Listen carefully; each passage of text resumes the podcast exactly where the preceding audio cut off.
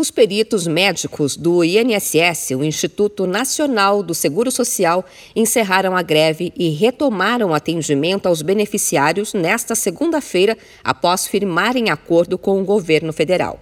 A categoria se comprometeu a repor os 52 dias parados e a trabalhar para reduzir o estoque de perícias não realizadas durante a paralisação. O anúncio do fim da greve foi feito após reunião entre o ministro do Trabalho e Previdência, José Carlos Oliveira, e a Associação Nacional dos Peritos Médicos Federais, realizado na última sexta-feira. A categoria comemorou o acordo que atendeu 18 itens da pauta de reivindicações.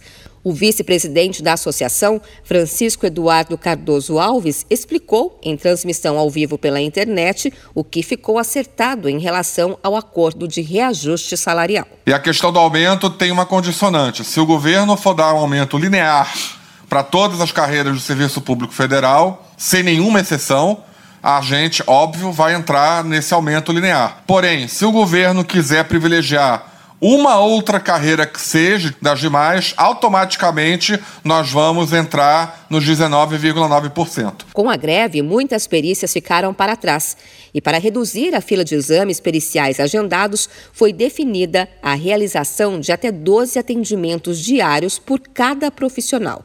No entanto, de acordo com a lei de 2019, os médicos que ultrapassarem essa quantidade vão receber R$ 61,72 por perícia extraordinária.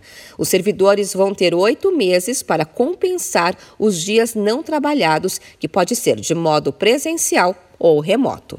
De São Paulo, Luciane Yuri.